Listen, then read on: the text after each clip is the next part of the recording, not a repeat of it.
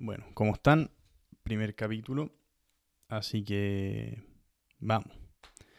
El primer invitado fue Roberto Cami, que es una máquina. Fue el fundador de Map City. Escribió el libro Piensa al Rey. Hoy día tiene un podcast con el mismo título, panelista en Radio Agricultura. Y bueno, hace mil, mil cosas. Estuvo muy, muy buena la conversación. Hablamos del libro, de Map City, del futuro de la tecnología, de las redes sociales. Estuvo muy, muy bueno.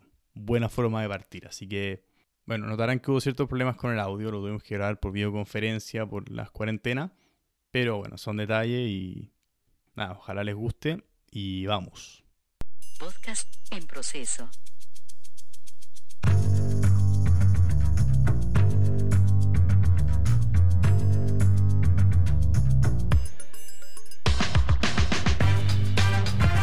Ahí estamos listos, grabando. Bien, eh, bueno, muchísimas gracias. Antes que nada, Roberto, quería partir preguntándote la cantidad de proyectos, la cantidad de empresas, la cantidad de, cosas que, que estás haciendo simultáneamente es impresionante. Realmente admirable, algo que creo que a varios nos gustaría poder hacer, así que partir con comentando eso un poco. A ver, eh, mira, yo soy una persona bien atípica, eh, siempre me ha gustado, sobre todo te diría en los últimos 20 años, eh, tener una agenda bien, bien nutrida. O sea, normalmente cuando yo veo que una semana que comienza tiene una agenda que está un poco débil, por decirte algo, un par de reuniones en la mañana y, y después a lo mejor no muchos pendientes, siento que no estoy siendo productivo, siento que no estoy agregando valor, siento que hay algo más que puedo hacer por la sociedad, por mí, por la familia, por el entorno, eh, y me siento un poco improductivo y esa cuestión me genera un nivel de ansiedad y un nivel de angustia tal que de alguna forma yo busco llenar esa agenda. Y en esa búsqueda, normalmente soy de las personas que, como me gustan los desafíos y me gusta eh, aprender, normalmente digo que sí a las cosas, sobre todo cuando estas cosas tienen olor a que pueden ser interesantes para alguno de estos agentes, para la sociedad, para la empresa para la cual trabajo, para mí en lo personal, eh, o directamente puede ser una, una, una, acción enriquecedora para alguien. Entonces, normalmente yo voy buscando cosas para nutrir la agenda cuando veo que esta no está así. Ahora, el punto es que se me pasa la mano porque muchas veces uno no cuantifica la, las exigencias de tiempo o de dedicación que van a tener las cosas a las cuales uno dice que sí a priori. Normalmente te las venden de una manera y te dicen, mira, ayúdame con esto, son un par de llamadas, son un par de horas, y después no son un par de llamadas, no son un par de horas, sino que empiezan a aumentar los requerimientos y uno ya está dentro. Entonces, lo que ocurre es que finalmente eh, genera overflow como, no sé, un directorio de empresa, donde yo asumo ir una vez al mes durante cuatro horas y eso es mi compromiso. Pero después pasan cosas a la mitad, donde te dicen, Roberto, tenemos este problema, ¿cuál es tu opinión? Eh, ¿Me puedo tomar un café? Y cosas de esa naturaleza que al final esas cuatro horas se transforman en ocho, en diez o en doce. Y eso pasa normalmente con todo. Y termino muchas veces abrumado. Yo estoy hace un tiempo ya en una situación de, de no de colapso personal, pero de colapso de agenda en donde, en donde creo que llené mi, mi actividades de una manera, de una manera que no debió haber sido. Eh, y me están llevando, por ejemplo, a que se me olviden reuniones que están agendadas o que si no las estoy mirando todo el día en la agenda, se me pasan y que me despierto en la noche pensando en que si tenía o no tenía la reunión a las 8 y si era a las 9, entonces tengo tiempo para otra cosa y cosas de esa naturaleza que es cuando ya empieces como, como a confundir eh, las situaciones, los nombres y todo, quiere decir que ya tenía un poquito la, la, crema, ¿no? Eh, me ha estado pasando en el último tiempo y, tiene un poco que ver con lo que tú mencionas, que de alguna forma me voy metiendo en cuestiones que me enriquecen, pero, pero no, estoy, no estoy sopesando el, la necesidad de sueño, la necesidad de descanso, la necesidad de, de bajar ritmo, que a los 54 años se nota. ¿Te pasa que, no sé, si, si tenías algún día complicado en Map City, qué sé yo, se te traspasa como de si después tenés que dar clases, por ejemplo? ¿O podéis separar, digamos, acá estoy en modo Map City, acá estoy en modo clase, acá estoy en modo directorio, etcétera?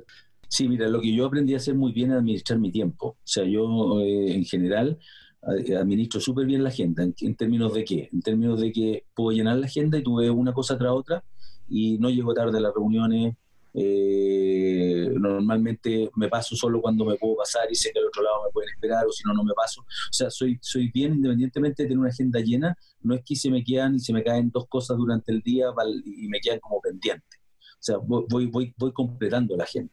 Eh, es muy raro, porque tú ahora no estamos saliendo, pero normalmente yo salgo mucho a reuniones, es muy raro que yo llegue tarde a una reunión, yo llego 5 o 10 minutos antes siempre. Entonces, esa programación de los tiempos, incluido los traslados, incluido todo, eh, la hago muy bien. Ah, hay una experiencia que, que, me ayuda a comprimir, además. Esa cuestión me ayuda a decir, sí, esto cabe.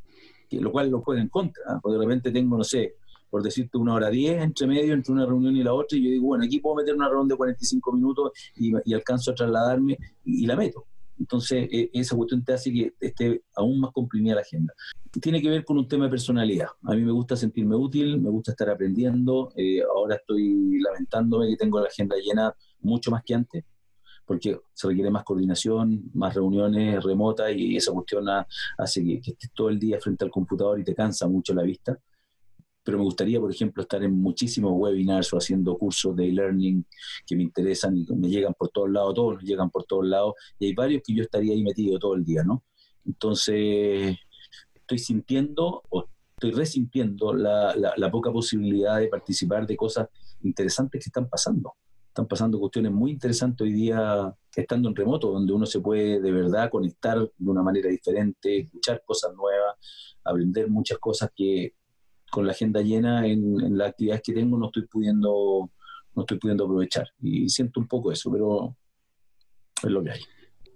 Dentro de eso igual, porque en el libro que ya quiero a hablar un poco más de eso, pero no sé, mencionáis lo que ya te mencioné, perdón, el tema de pilotear planeadores, el tema de jugar ajedrez, el tema de, como más tus pasatiempos, el tema de tocar la batería, que es más nuevo, pero ¿te logra hacer tiempo para eso igual? ¿O no te pasa que en el fondo, ok, voy a tocar la batería un rato, pero sentís que querés estar haciendo otra cosa? Lo, lo, del vuelo, yo estoy fuera de vuelo hace, hace algunos años, como no sé si son cuatro ya. Eh, cuando yo inicié el proceso de venta de la empresa de Map City a Equifax, fue un proceso, el previo a vender, fue un proceso, un proceso muy desgastante y, y bien complejo, digamos, y le vendimos una compañía norteamericana que está abierta en la bolsa. Entonces hubo un proceso de due diligence que se llama, que es todo el proceso en donde tú tienes que eh, levantar toda la información que te piden y entregarla de la mejor forma y te revisan, te piden más y más y más y más y tú tienes que mostrar un montón de cosas que no tenías probablemente eh, ni siquiera escritas muchas de ellas y que te las piden como parte del proceso de compra. Entonces tuvimos que trabajar mucho como 8 o 10 meses antes de vender. Entonces, cuando yo ya vi que eso se venía y que las probabilidades de compra iban aumentando, yo empecé a dejar algunas cosas. Dejé, dejé, dejé, algunas clases que hago, eh, yo había dejado volar recién, porque el vuelo, si bien uno cree que uno va a volar y, ese rato que usa, se requiere una concentración mm. y un mood, un mindset de tranquilidad. Sea, tú no puedes estar volando preocupado de, cuestiones mundanas arriba del, avión o arriba del planeador. Yo, yo, soy piloto planeador y de avión también, las dos cosas. Entonces tenía que mantener dos licencias y mantener las licencias cuesta bastante esfuerzo desde el punto de vista personal en términos de tiempo, que yo ya empecé a resentir porque es un tiempo del fin de semana, normalmente. O sea, yo no tenía tiempo para ir a volar en la semana, yo iba el sábado, iba el domingo, entonces tiempo que le quitaba a la familia y tiempo que le quitaba el descanso. Y cuando vi que esto se venía y que, y que de alguna manera me estaba exigiendo mentalmente y físicamente, bueno, dije, esto voy a vender la empresa y lo que se viene al día siguiente vender va a ser un, remolino, digamos, de, de, aprendizaje, de exigencias, cosas nuevas también para mí, adaptaciones, eh, entregar a otra compañía lo que siempre administraste tú un poco a tu gusto es difícil, es como dejar ir un hijo. Entonces, hay temas emocionales de por medio, hay cambios de mindset que tienes que lograr en poco tiempo, tienes que adaptarte, un montón de cuestiones que iban a exigir eh, esfuerzo de mi parte. No fue fácil dejar de volar, pero, pero lo dejé y lo cambié, como tú dices, por la batería. Yo ya llevo, creo que cumplo cuatro años ahora tocando batería, súper amateur, porque tengo cero oído. Sea, yo soy una persona que jamás me hubiese imaginado que iba a tocar batería en un escenario con una banda, digamos, que hubiese sido eh, dentro del contexto de una escuela, pero, pero con 100, 200 personas mirándote, o sea, jamás, digamos. Y para mí ese fue un nuevo desafío, es decir, lo puedo lograr.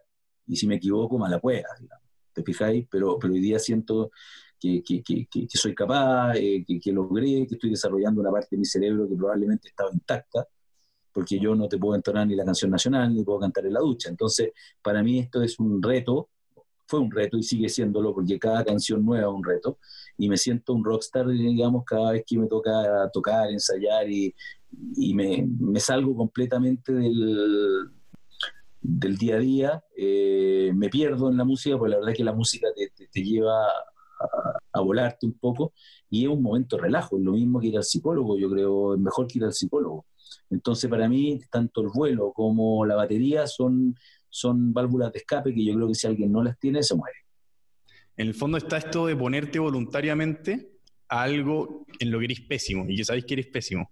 Que en general, claro, es, es incómodo ponerse en la posición de, de de no saber hacer algo, de ser incompetente al hacer algo, porque al final es frustrante partir tan de, cero en el fondo, eh, que como que te lleva a seguir ya habiendo logrado tantas cosas, ya habiendo hecho tantas cosas, el voluntariamente volver a decir, quiero ponerme, esta, quiero ponerme esta posición de nuevo. Ah, porque yo creo, primero que nada, yo no sé si lo menciono en el libro, pero lo, he dicho muchas veces en la charla, en las charlas que doy. Eh, primero que nada, a mí, yo aborrezco la palabra éxito. O sea, yo, una palabra que no me gusta usar. Porque, porque la primera pregunta que yo le haría a alguien que usa la palabra éxito es, ¿cómo mides el éxito? Esa es la primera pregunta. Y ahí va a tener tantas respuestas como persona les pregunte, digamos. Y probablemente una de las respuestas más recurrentes va a tener que ver con el lado económico y probablemente otra respuesta recurrente puede tener que ver con ser feliz son dos, dos, aspectos, ¿no es cierto? O sea, eh, si yo gano mucha plata, fui exitoso, o si yo digo que soy feliz, fue exitoso. Pero ambas cosas están, de alguna manera, tienen algún grado de correlación, te podrá decir alguien.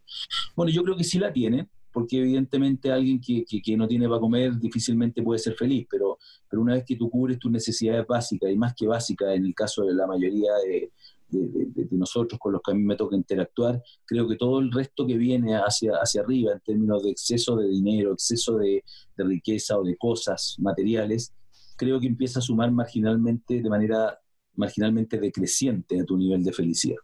Yo creo que tu nivel de felicidad se alcanza con bastante menos que lo que uno cree. Entonces, desde ese punto de vista, el éxito para mí no es dinero. Partamos por ahí. Eh, necesita un mínimo de subsistencia, sí, lo higiénico, de acuerdo. De ahí para arriba puedes lograr algún grado adicional, pero eh, eh, hacia adelante yo creo que no, no, mejora tus niveles de satisfacción, incluso los puede empeorar. Entonces, la pregunta sobre el éxito, que a mí no me gusta usar la palabra, trato de no responderla porque para mí el éxito no existe, sino que lo que tú tienes que buscar son estados de satisfacción. No, no sé si estados de felicidad, pero estados de satisfacción y de tranquilidad contigo mismo. Y para mí, y eso es súper personal, por eso te digo para mí, no, no, no es algo que, que pueda ser taxativo para, para, toda la gente, para mí el estado de satisfacción conmigo mismo significa lograr lo que me propongo y normalmente cosas que tienen que ver con crecimiento personal o agregación de valor al resto. O sea, a mí me gusta ser protagonista, partamos por ahí. Y cuando digo me gusta ser protagonista, me gusta ser un agente de cambio. Yo por eso probablemente siempre decidí ser más cabeza de ratón que cola de león y hay otras personas que prefieren ser colas de león. Yo prefiero generar cambios que desde mi esquina o desde, mi vereda eh, resultan significativos porque, porque yo fui un agente de cambio importante para que eso ocurra versus que ser un eslabón insignificante e irreemplazable dentro de la cadena. Pero hay de las dos personas, y, y no estoy hablando peyorativamente del otro tipo de gente, porque tiene que haber de las dos eh, a mí me gusta ser de los, que, de los que efectivamente se arriesgan, me gusta ser de los que son agentes de cambio y que, y, que de alguna manera, eh, si, si, no hubiese sido un poco por ti, las cosas no hubiesen pasado y que te sientas parte de ese, de, ese, de ese resultado. Eh, entonces yo estoy siempre como en esa búsqueda, probándome, probándome hasta dónde llego, hasta dónde doy, si soy capaz, si logro vencer la timidez, si logro vencer el miedo, eh, si en el proceso de lograr eh, vencer el miedo y la timidez aprendo y desarrollo un músculo que no tenía o desarrollo un skill que no tenía, bueno, eso me va a llevar a conectar a otras cosas. ¿Cómo hago esto? Lo hago con algo que aprendí tarde en mi vida, que lo había aprendido desde los 15 años y lo aprendí tarde, después de los 30, te diría yo, que es el network. Es tener mucho, mucha, mucha reunión, contacto, relacionamiento, eh, aprendizaje con, con, otras personas, porque el network es el que finalmente te va conectando las ideas, te va conectando las cosas que van pasando en la vida y esas que le llamamos circunstancias casuales y que al final decimos por casualidad pasó esto, yo en el libro lo digo, yo creo que son causalidades. O sea, las cosas terminan pasando porque tú hiciste una serie de cosas para que eso ocurriera.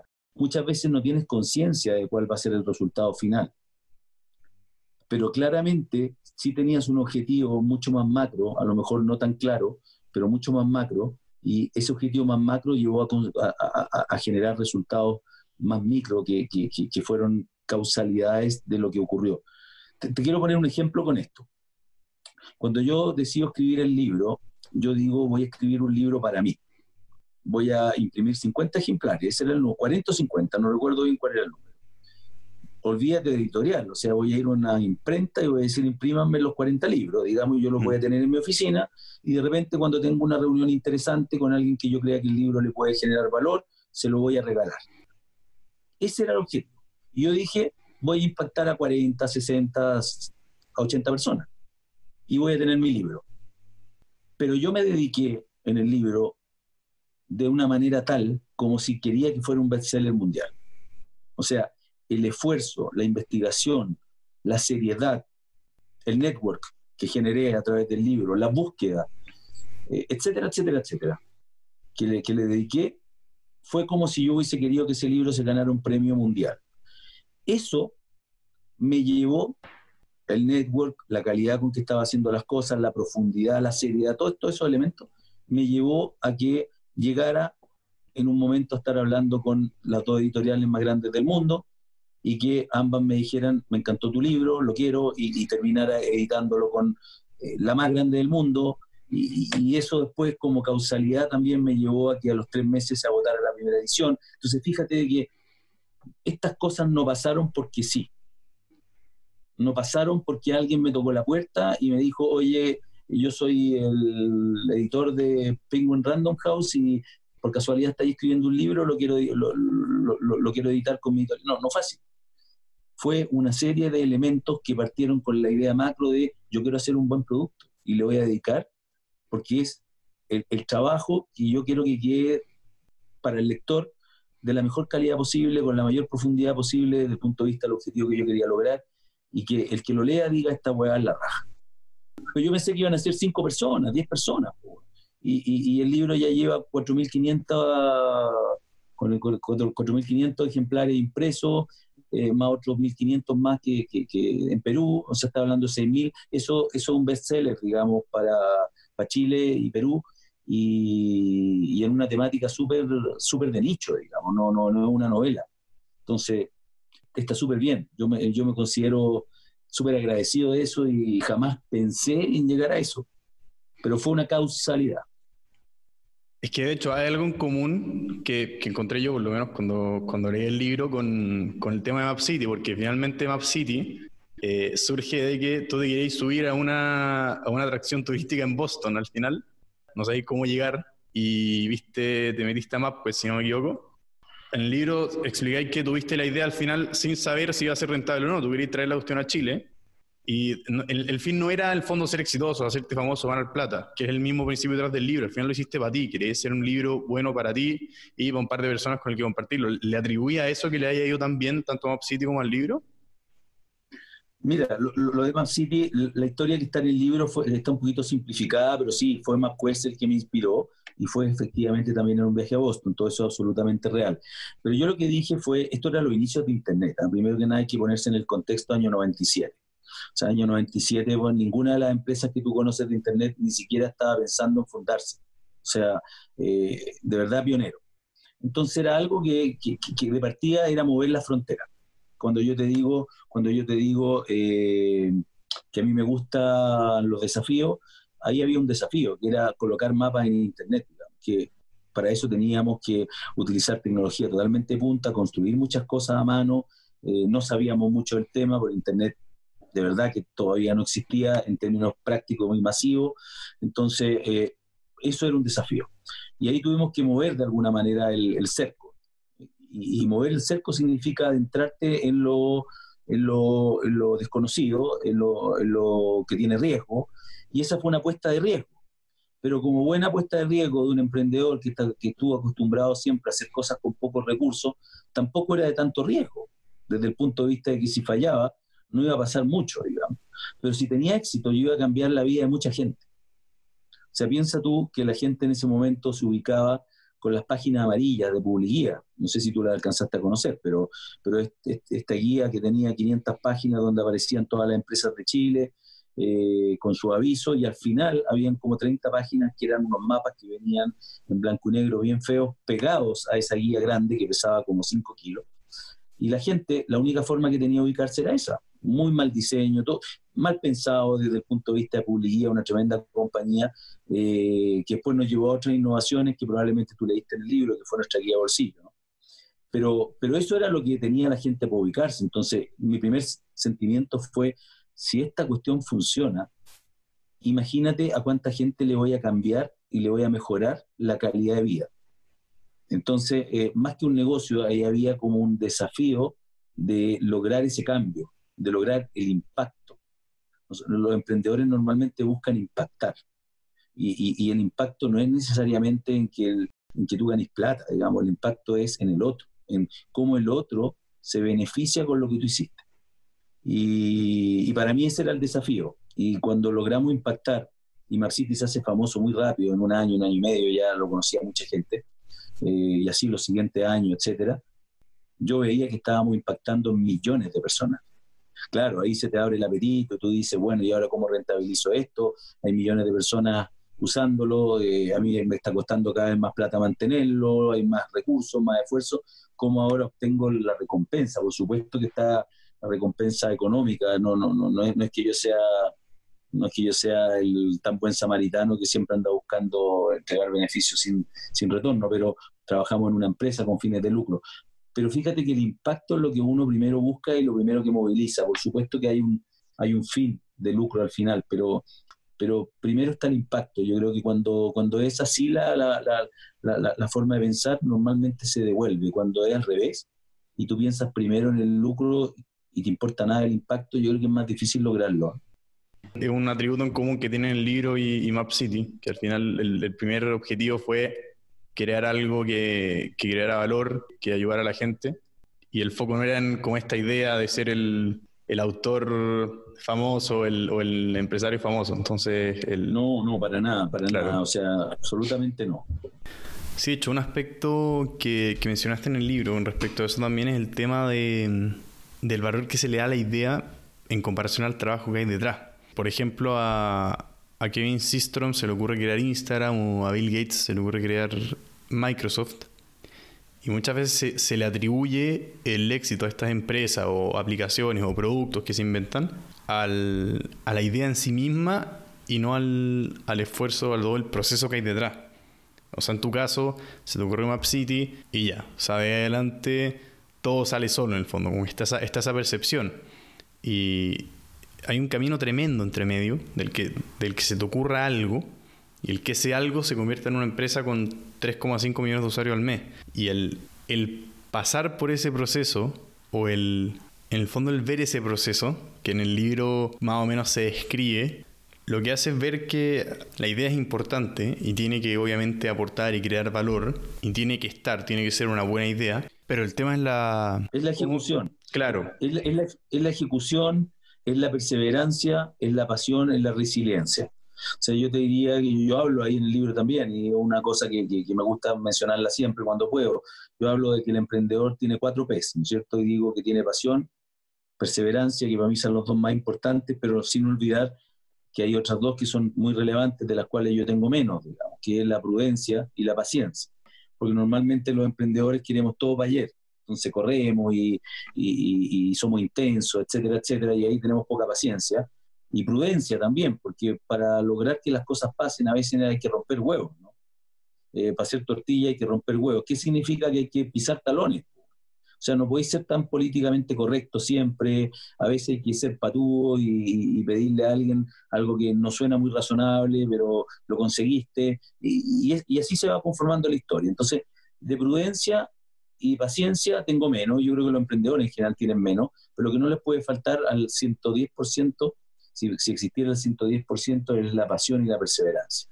Y yo creo que cuando tú tienes pasión y perseverancia, eh, puedes tener mucho más éxito en la ejecución, que normalmente cuando esa ejecución no viene acompañada de eso, no, no, se logran los objetivos de la, de la, misma manera, digamos, porque no estás vibrando con, con, lo que estás haciendo, no estás vibrando con cada nuevo paso que tú das. Si yo no vibro, mejor no hago las cosas. Entonces, efectivamente, eh, la idea es un marginal al lado de todo el resto, que es la ejecución que está compuesta de estos atributos que yo creo que hay que tener. Estamos en un mundo mucho más multidisciplinario que antes, mucho más eh, especializado que antes, y yo te diría que hoy día el equipo es mucho más fundamental que antes. Y, uno de los consejos que yo doy también en el libro, y que hoy día lo tengo muy claro, aunque, aunque, aunque no lo haya hecho de esa forma, es que siempre tienes que contratar a los mejores que ojalá te enseñen. Y yo contraté a los que creía que eran los mejores, a los que yo les quería enseñar, o a los que yo les quería decir qué hacer. Eh, yo te llamo porque tú eres bueno haciendo esto, pero yo te digo qué tienes que hacer y cómo hacerlo. Es al revés, o sea, lo que debía haber pensado es, mira, yo no sé esto, ven tú a enseñarme cómo hacerlo y dime cómo hacerlo. Eh, yo quería tener de alguna manera como el conocimiento de todo y, el control de todo, y esa cuestión me llevó probablemente a crecer más lento, me llevó a equivocarme más, a pasar más rabia y hacer las cosas peor al final. Al final salieron, salieron porque le pusimos por el otro lado esfuerzo, mucha pasión, probablemente costo personal altísimo, eh, pero las cosas se pueden hacer mucho mejor si que tú además eh, eres capaz de eh, reclutar un buen equipo, digamos, que comparta al menos los valores de la pasión, la perseverancia, la responsabilidad evidentemente, pero por sobre todas las cosas, eh, el propósito, el why, el por qué lo estáis haciendo. Es muy distinto que tú tengáis un socio que lo está haciendo para hacerse rico en los próximos 12 meses porque quiere vender la empresa, así tú lo estás haciendo porque quieres cambiar el mundo, como dicen los emprendedores, y que en realidad te importa poco si se demora cinco años, pero quieres lograr el objetivo de cambiar el mundo. Entonces vas a chocar con ese socio que, que, quiere vender a los 12 meses aunque no haya cambiado el mundo, digamos, porque va a aprovechar la oportunidad de la venta. Entonces, fíjate que esas visiones tienen que ser compartidas. Si tú tienes visiones compartidas, el resto, los skills, las competencias, eh, las diferencias que hayan suman, complementan. Pero la visión, el paraguas, es el que define finalmente si que van a seguir juntos o no, porque van a seguir construyendo esa visión hasta que se logre. ¿Iréis que lo... Me imagino que lo veis mucho con, con tus alumnos, quizás también con, con los emprendedores más jóvenes a los que los ayudáis desde un rol de mentor. El tema de, si bien pueden tener una visión muy clara y pueden tener objetivos sobre lo que quieren hacer, el tener claro en el fondo todo el sacrificio que implica, porque al final es, es poco, es poco claro ver cómo, bueno, muchos de, de los autores que mencioné en el libro, Napoleon Hill, Dale Carnegie, Jim Collins, Simon Sinek, etcétera, hablan bastante de esto, como del, del, son pequeños detalles y pequeños esfuerzos que uno hace y que se van acumulando a través del tiempo, que al final resultan en un resultado más grande. Que al final es poco claro cómo el, perfecto, tengo una visión gigante, quiero cambiar el mundo y generar impacto, etcétera, pero el transmitir que eso se logra mediante esfuerzos que son, en perspectiva, parecen ser insignificantes, ¿cómo se llega a eso mediante la acumulación de esto? Como subir una escalera en el fondo. Sí, mira, normalmente, normalmente cuando uno emprende, conoce el inicio, pero no conoce el final. Probablemente muchos emprendedores, y pudiesen prever con mucha más certeza el esfuerzo que va a tener su emprendimiento y el resultado, que en la mayor cantidad de veces es fracaso, y eso lo sabemos todos, probablemente no emprendería. Entonces normalmente uno tiende a, a, poner un filtro a eso porque es lo que quiere hacer y ese filtro te lleva a, a convencerte, a autoconvencerte en realidad de que va a ser más fácil. Y efectivamente, cuando tú ya estás adentro, y si una persona con pasión y perseverancia, como quien dice, costundido, sigamos, ¿no? Eh, ya estoy all ¿ah? eh, como, como, como se dice en póker. Y, y, tú sigues, digamos, mientras te duren las pilas y te dure el cash.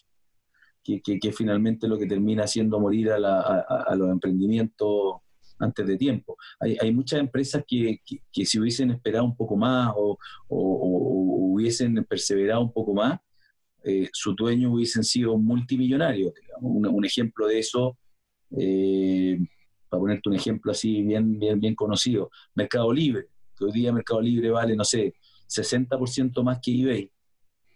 Para que tengáis una idea, digamos, una empresa argentina que, está en toda Latinoamérica, vale más que la empresa norteamericana con la cual probablemente se, se inspiró, Galperín, eh, compró en el año, creo que fue el año 2002, 2001, por ahí, después de la burbuja.com, después del reventón de la burbuja, compró de remate.com. De remate era otra empresa argentina que competía con Mercado Libre. Y de remate estaba abriendo filiales en Chile, estaba abriendo filiales en otros países, además de Argentina, pero solamente la empresa de Argentina era la que estaba llegando a rentabilidad o estaba con break-even. Las otras empresas eran deficitarias porque estaban expandiéndose, entonces estaban perdiendo plata a mano llena y este señor dueño, estos dos socios de mercado de, remate, eh, terminaron vendiéndole todas estas filiales a Mercado Libre. Y la filial de Argentina creo que se la vendieron a un diario, creo que fue el diario Clarín de Argentina, que al final no hizo nada con ello, digamos, ahí quedó. Y mira lo que pasó después con Mercado Libre. O sea, dos empresas que estaban paralelamente en un mismo nicho, yo te diría que de tamaños relativamente similares, una termina comprando una operación eh, en distintos países y con eso logra expandirse, probablemente pagó muy poco por esas empresas que estaban eh, deficitarias en, Chile y, y, otros países, y terminó hoy día siendo una compañía abierta en bolsa que vale eh, mucho más que, que, empresas petroleras, digamos, eh, que vale más que la propia eBay. Bueno, a lo mejor si estos dos socios, Roberto y Roberto, creo que eran los, dos se llamaban Roberto, la dupla Rorro, creo que le llamaban, hubiesen perseverado a lo mejor tres años más, o a lo mejor cuatro años más, hubiesen sido un mercado libre, digamos, quién sabe. Eh, pero mataron antes el, emprendimiento y terminó como, entre comillas, un fracaso en vez de haber sido una de las empresas unicornio latinoamericana hoy día.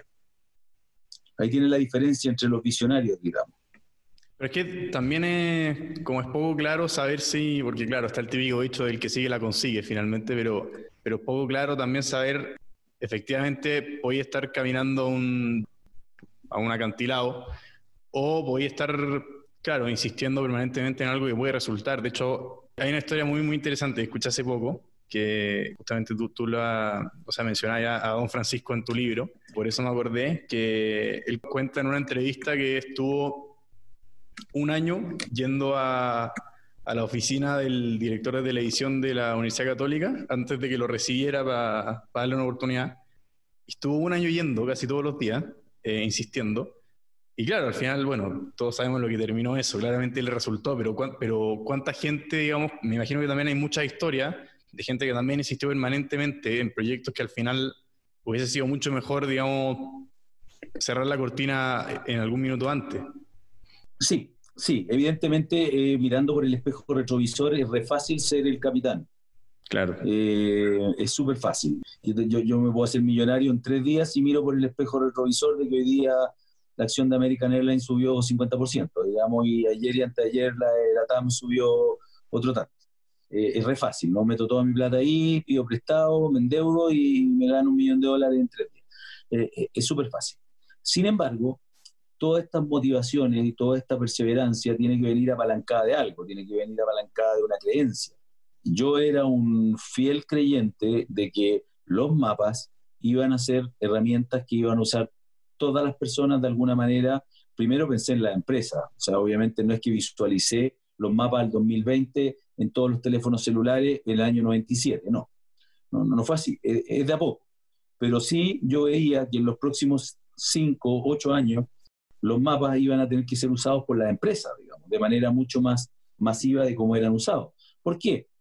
Porque evidentemente la localización, y esto sí viene de esa época, la localización sí impacta las decisiones prácticamente en todos los ámbitos de la vida.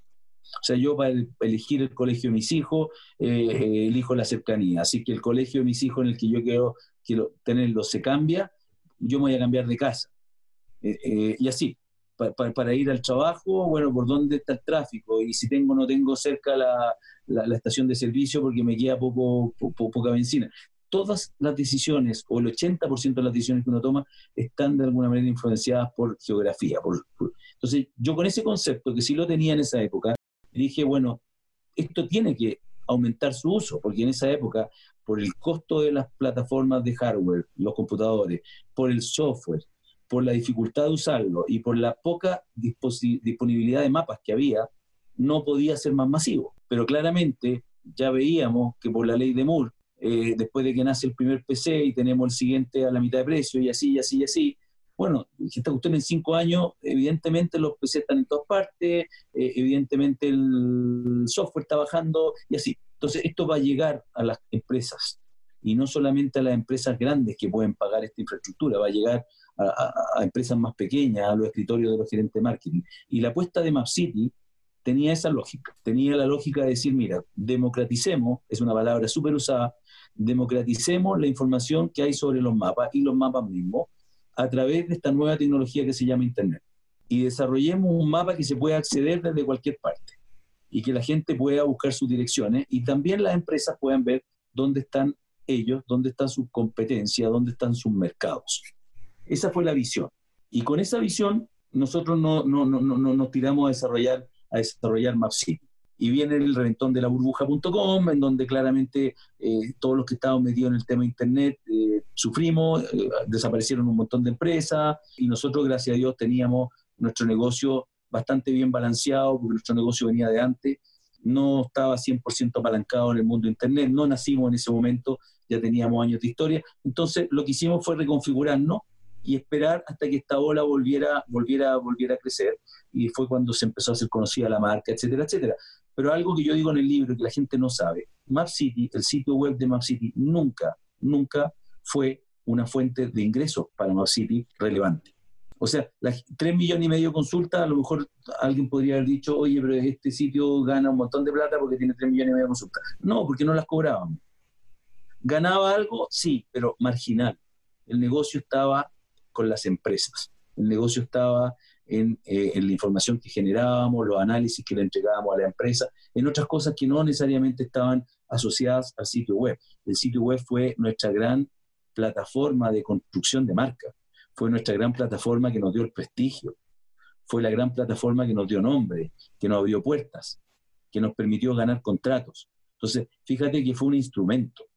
Y siempre lo miramos así. Obviamente que hubiésemos querido sacarle más provecho al sitio web, pero le sacamos lo que pudimos en su momento, eh, eh, pero, pero la rentabilidad que generó por la adyacencia de las cosas que te estoy diciendo, por, el resto de, lo, de, de, los elementos que aportó, es infinita, porque gracias a eso también es que se nos acercaron empresas interesadas en comprarnos y al final terminamos vendiendo. Déjame, déjame ya todo tema que estaba escuchando hoy día en la mañana una entrevista que le hacían a Elon Musk ¿Mm? sobre, en el fondo, hacia dónde va el tema de la tecnología, porque en el libro mencionáis que Nikola Tesla, antes de, que cualquier cosa inalámbrica o esto del Internet o de la tele fuesen imaginables, ya preveía. Ya, ya preveía todo Ya lo preveía. Y es increíble, porque y, incluso a mí un poco, porque al final el, se habla del el Neurolink, no sé si lo conocí eso, pero algo que, que está desarrollando Elon Musk, que es como una cuestión que literalmente se inserta en el cerebro y te puede hacer ver imágenes y cuestiones. ¿Y cómo, cómo veis tú eso? El futuro de la tecnología, porque al final, hoy día, ya somos como. El celular pasó a ser una extensión del ser humano, ya no es un accesorio, una, una herramienta. ¿Para dónde, ¿Para dónde ves tú que va eso? Yo soy un convencido de que efectivamente nosotros vamos a tener extensiones de verdad. Eh, es cierto lo que tú dices, que hoy día el teléfono celular o, o, el, Apple Watch o los smartwatches son eh, extensiones, pero la verdad es que no son extensiones, pero se están pareciendo mucho a eso. Eh, yo soy convencido que de aquí a algunos años vamos a empezar a tener extensiones.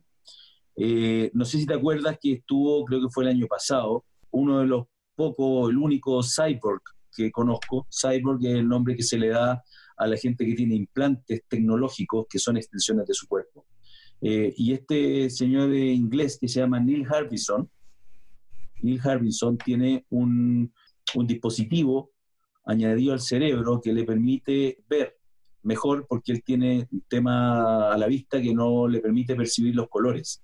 Entonces él lo que hace es que a través de una especie de micrófono que está instalado en su cerebro, él percibe a través de vibraciones audibles, eh, incluyendo la infrarrojo, ultravioleta, eh, percibe los colores del espacio, los visibles y los invisibles. Entonces, él se supone, y yo me imagino que es cierto, que él percibe más que un humano, porque percibe colores, por ejemplo, invisibles o, sensaciones que le llegan a través de, a través de, este dispositivo que nosotros no somos capaces de oír o no somos capaces de percibir.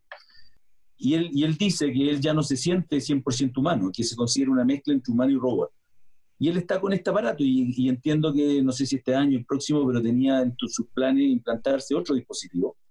Y yo estoy 100% seguro que nosotros vamos a estar en esa, en esa movida, en, no sé si en 10 años más, en 5, no sé en cuánto, pero, pero vamos a estar implantándonos un montón de cosas para tener capacidades que hoy día no tenemos eh, o que las vamos perdiendo. Y vamos a ser todos un poco cyborg, que ya lo somos, pero lo somos con dispositivos que, si bien todavía no están conectados, ya nos cuentan los pasos, ya nos miden frecuencia cardíaca, ya nos dicen qué hacer, a qué hora dormirnos, eh, nos miden el sueño. Eh. el, camino, el camino definitivamente es ese. también se menciona todo el tema de que se está desarrollando inteligencia artificial que se llega a un punto en que es capaz de hacerse más inteligente como por sí sola y es capaz de mejorarse a sí misma. Entonces, bueno, hay ya estas teorías que no sé qué tan, no sé qué tan tiradas de las mechas son, pero son, es un cambio que, es difícil de imaginar, pero que al final, si se genera una inteligencia artificial tal que la inteligencia humana, una porción muy chica de esta, ¿cómo eso impactaría en el, en el funcionamiento del mundo como lo conocemos hoy día, en el fondo? Mira, yo creo que, yo creo que el gran problema que tiene eso porque no es tecnológico. Efectivamente, hoy día los sistemas, por ejemplo, de visión, eh, ya están demostrando que son capaces de, resolver una serie de problemas, por ejemplo, de seguridad en la conducción de los automóviles, pero, hoy día el problema que queda por resolver es un problema más ético. Eh, yo creo que, la discusión no, es tecnológica, la discusión es ética. ¿En el sentido de, ahí donde viene, de la privacidad? No, no, no solamente la privacidad, sino que ética desde el punto de vista de las decisiones. Eh, llevándolo al, tema automotriz, que hoy día ya tenemos los autos que, se frenan solos, tenemos un montón de cosas, los autos que se conducen solos, eh, son realidades, digamos, y los, vamos a estar plagados de eso. Bueno, la pregunta es qué va a hacer un auto cuando se le atraviese un perro, ¿no es cierto? Y, tenga que tomar una decisión con respecto a si atropellar al perro o no atropellar al perro versus el riesgo que significa. O sea, hay una serie de, elementos que, van a tener que estar predefinidos, entre comillas, con alguna ética incorporada que alguien va a tener que dar. Y el problema es que eh, empezamos a perder, desde mi punto de vista, la gran gracia que tiene el ser humano, que es el libre albedrío, la, posibilidad de elegir, la, la posibilidad de decidir. Y a mí me da mucho miedo que con esto las decisiones se homogenicen, digamos, o sea, que en el fondo al final estar todos comandados por dispositivos inteligentes eh, nos va a hacer actuar igual, porque es lo mismo que si tú pongas a jugar a dos computadores el, juego El Gato. Si tú pones a dos computadores a jugar el juego El Gato, nunca ninguno va a ganar, si que están bien programados. Bueno, ¿qué pasa con eso? ¿No sentís que está pasando un poco hoy día también? Te digo porque al final, eh, bueno, con el tema de Facebook hace poco, de la privacidad y los datos y manejos de elecciones, con esta empresa que se llama Cambridge Analytica y todo eso, al final de cierta forma, igual mediante el, como ya se está controlando a la gente y tomando decisiones por la gente, Exacto, exacto, pero, pero la privacidad es un elemento, ¿ah? eh, es un elemento que, que, te lleva a, la analítica Big Data y al, y Machine Learning, al aprendizaje y a la inteligencia artificial, que finalmente te, te, va reforzando ideas, por ejemplo, que alguien quiere que, que, tú, que tú compres, ¿no? Entonces, si tú eres un consumidor de algo, eh, yo voy y te coloco más de eso. Entonces, al final, si tú te fijas, la publicidad o los estímulos a los cuales uno está haciendo siendo vinculado, los, el estímulo a los cuales uno está siendo bombardeado diariamente, se van retroalimentando por tu propia acción. Y lo que ocurre es que al final tú empiezas a perder diversidad de opinión y empiezas a ser efectivamente, como tú dices, controlado por un set de ideas que alguien, una máquina o quien fuera, decidió que son las ideas que tú tienes que estar observando y te deja fuera del abanico de otras ideas. Y cuando nos volvemos consumidores acérrimos de plataformas digitales, como es el día de hoy, efectivamente tú estás perdiendo gran parte del espectro amplio que te permite formarte tu propia opinión, porque se te está formando en forma natural por algoritmos que están eh, mostrándote lo que te quieran mostrar, de acuerdo a, los intereses de, los que estén pagando por ello, o de los que quieran controlar de alguna forma tus decisiones o tu comportamiento. Eh, es un temazo. Y eso de nuevo caemos en el tema ético. ¿Hasta dónde puedo llegar? Eh, me parece que se puede filosofar un montón en eso, eh, yo le tengo no, miedo porque yo creo que el ser humano es suficientemente inteligente para adaptarse y, gobernar esto de alguna forma, porque eso es autodestrucción pura, digamos. Entonces siento que, no podemos ser tan, tan estúpidos como, como seres que, permitamos que esto ocurra y tengo la confianza en que, en que las discusiones van a ir hacia allá y se van a ir eh, resolviendo de una manera ética como se tienen que resolver, no, no, hay otra, pero, pero hay dilemas éticos complejos. ¿Y cómo ves que eso ha afectado al, al, comportamiento de la gente en el sentido de, esto ya es pasando un poco a otra cosa quizás, pero, pero claramente el cambio de comportamiento con el tema de redes sociales y el, el estar conectados todo el día ha generado varios efectos. De hecho, lo que plantea en tu libro sobre Carl Newport, que al final hay un tema de, para lograr hoy en día que una era tan hiperconectada y que la información es tan accesible a todo el mundo, para lograr cualquier cosa que en el fondo tenga algún valor, se requiere como la capacidad de poder aislarse de todo esto, de poder dar un paso atrás y decir, eh, no estar 24/7 pendiente de Instagram y de WhatsApp y del mail, etc. Esto genera que, por un lado, la capacidad de, mm, de trabajo, de concentración, de lograr cosas que generen valor en las personas, haya disminuido, o así, así lo, lo, lo entiendo yo y varios de estos autores que tratan el tema lo plantean y por otro lado, otro factor que creo que es el más preocupante, el tema del miedo a equivocarse, que de hecho lo, mencioné en uno de los, últimos capítulos, que en Instagram y en las redes sociales uno muestra una imagen idealizada, filtrada, photoshopeada, que es como lo que uno aspira a ser. Y cuando todo el mundo está mostrando esa imagen, si uno tiene algo que no le resultó o está en un proyecto que fracasó, qué sé yo, dice como, chuta, soy el único que le pasó a esta weá. Entonces, que al final está todo como hoy, todo se quiere hoy, todo se necesita hoy. Entonces genera que genera estos dos aspectos, que no sé cómo los veis tú, pero genera el aspecto de el miedo a equivocarse, por miedo a exponerse, ya que, ya que, la, a que la versión real, que tiene fallos, que tiene defectos, se, se haga pública, digamos. Y por otra parte, el tema de, de, no poder concentrarse, no poder aislarse un poco y ser un poco dependientes de esta hiperconectividad.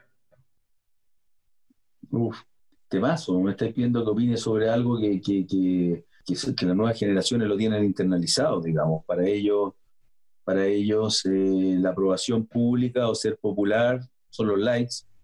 Publican para ver qué tan populares son y no para expresar una idea, no para eh, a lo mejor comunicar algo que quieran comunicar, sino que simplemente por, por mostrarse. Eh, a mí me parece súper súper grave lo que está pasando.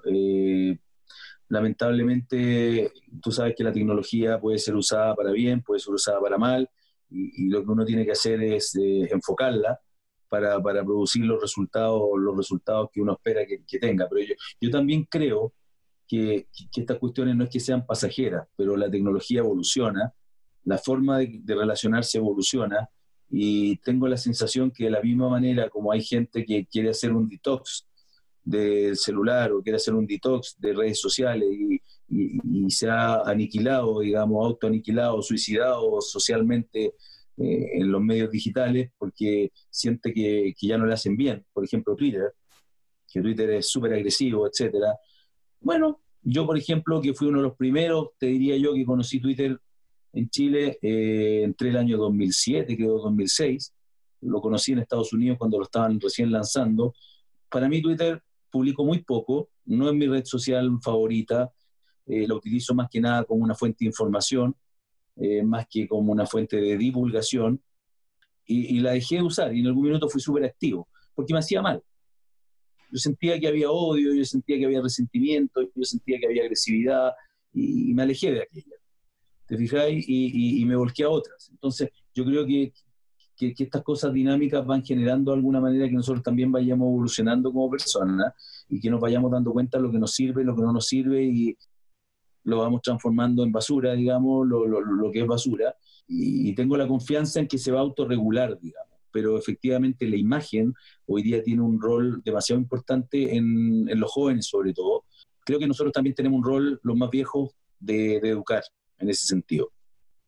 Es que es un tema también cuando la, cuando la cultura laboral universitaria, que está ahí metido, muy metido en los dos mundos, te fomentan también eso, porque en la universidad uno quiere estudiar o, aprender un tema bien, pero tenéis que estar todo el día pendiente al, mail por si, por si dicen que hay control mañana o cambian la fecha de la prueba o qué sé yo. En el trabajo también tenéis que estar todo el día respondiendo mails y todo. Entonces, cuando las actividades principales y las actividades para las que uno más se debería concentrar también fomentan o están muy inmersas en, este, en esta lógica de estar todo el día conectado y todo el día pendiente y todo el día pendiente al celular y, al computador y a todo.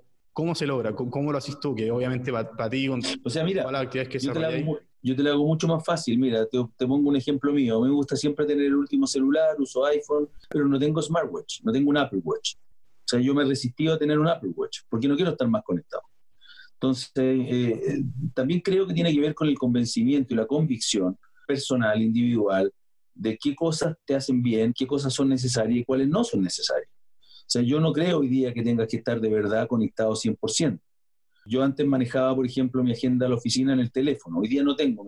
¿Me trae algunos problemas? Sí, porque de repente se me olvida qué reuniones tenía y si no entro al computador a través de una VPN, digamos, eh, no las puedo ver por temas de seguridad.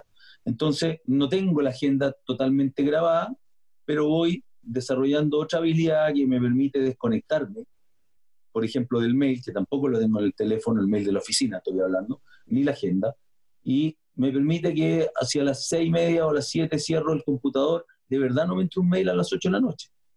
Y de verdad el fin de semana no es de oficina.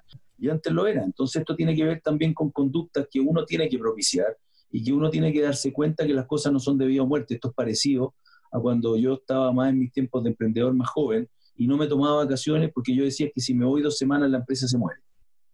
Falso. No se muere la empresa. Además de que tú tienes que ser suficientemente buen gestor y líder para lograr que no se muera y construir las bases para que eso no ocurra. Porque si se muere quiere decir que tiene una mala empresa.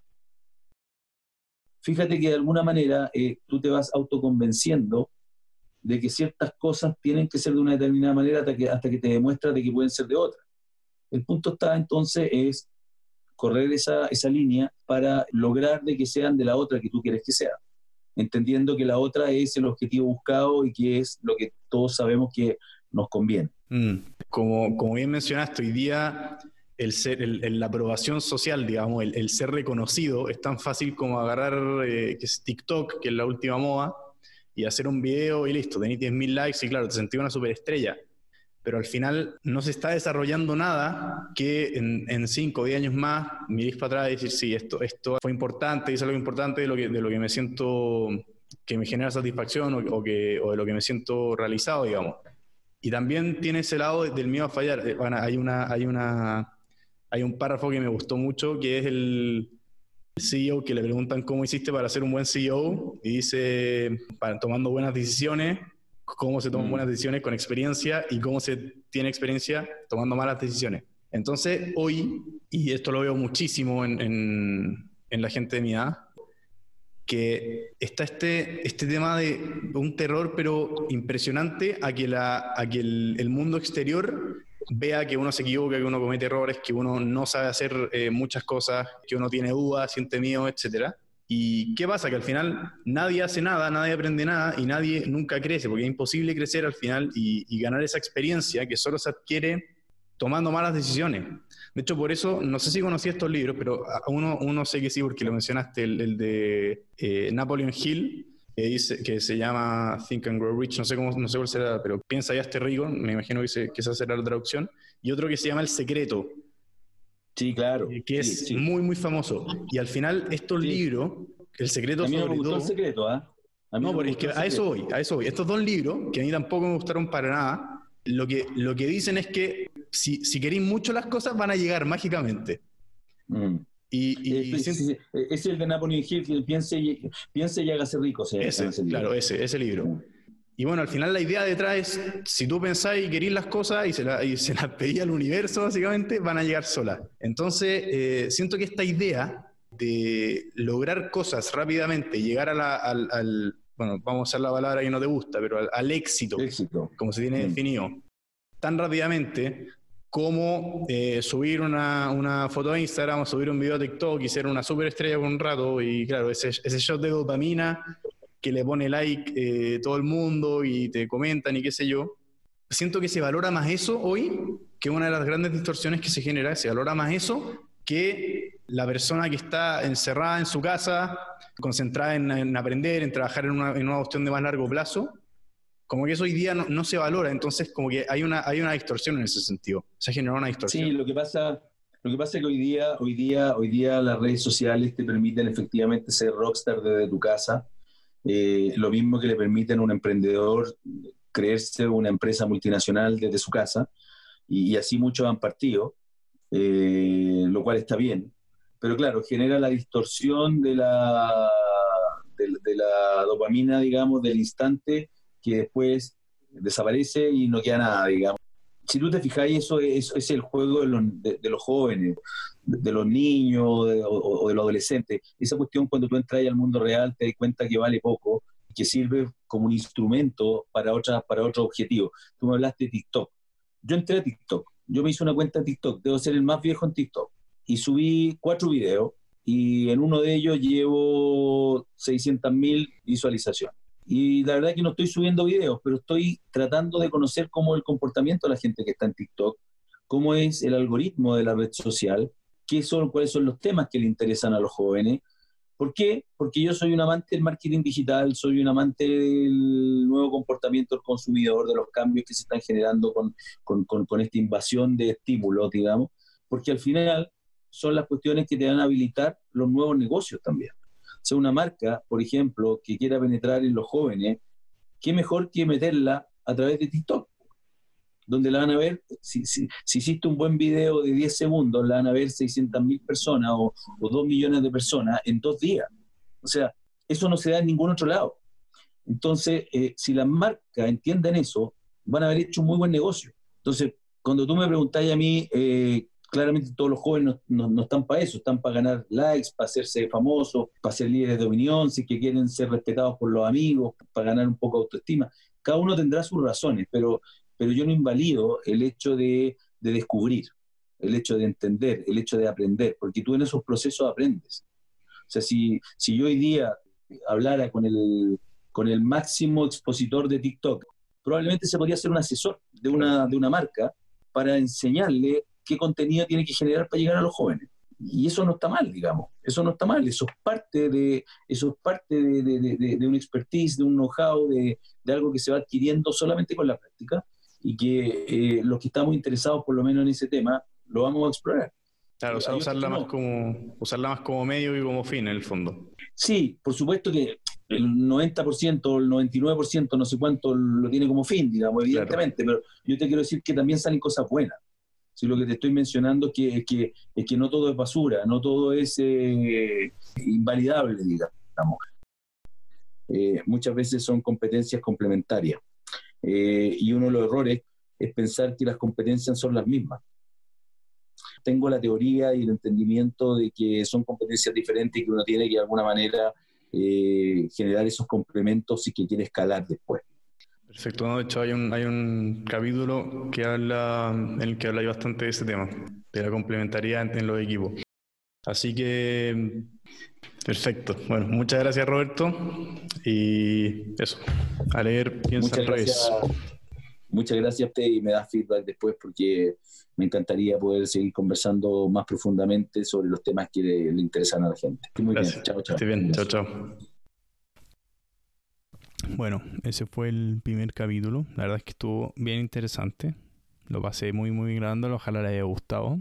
Y nada, vamos a estar subiendo un capítulo a la semana. Los martes, todos los días martes. Hasta la próxima semana y que estén muy, muy bien.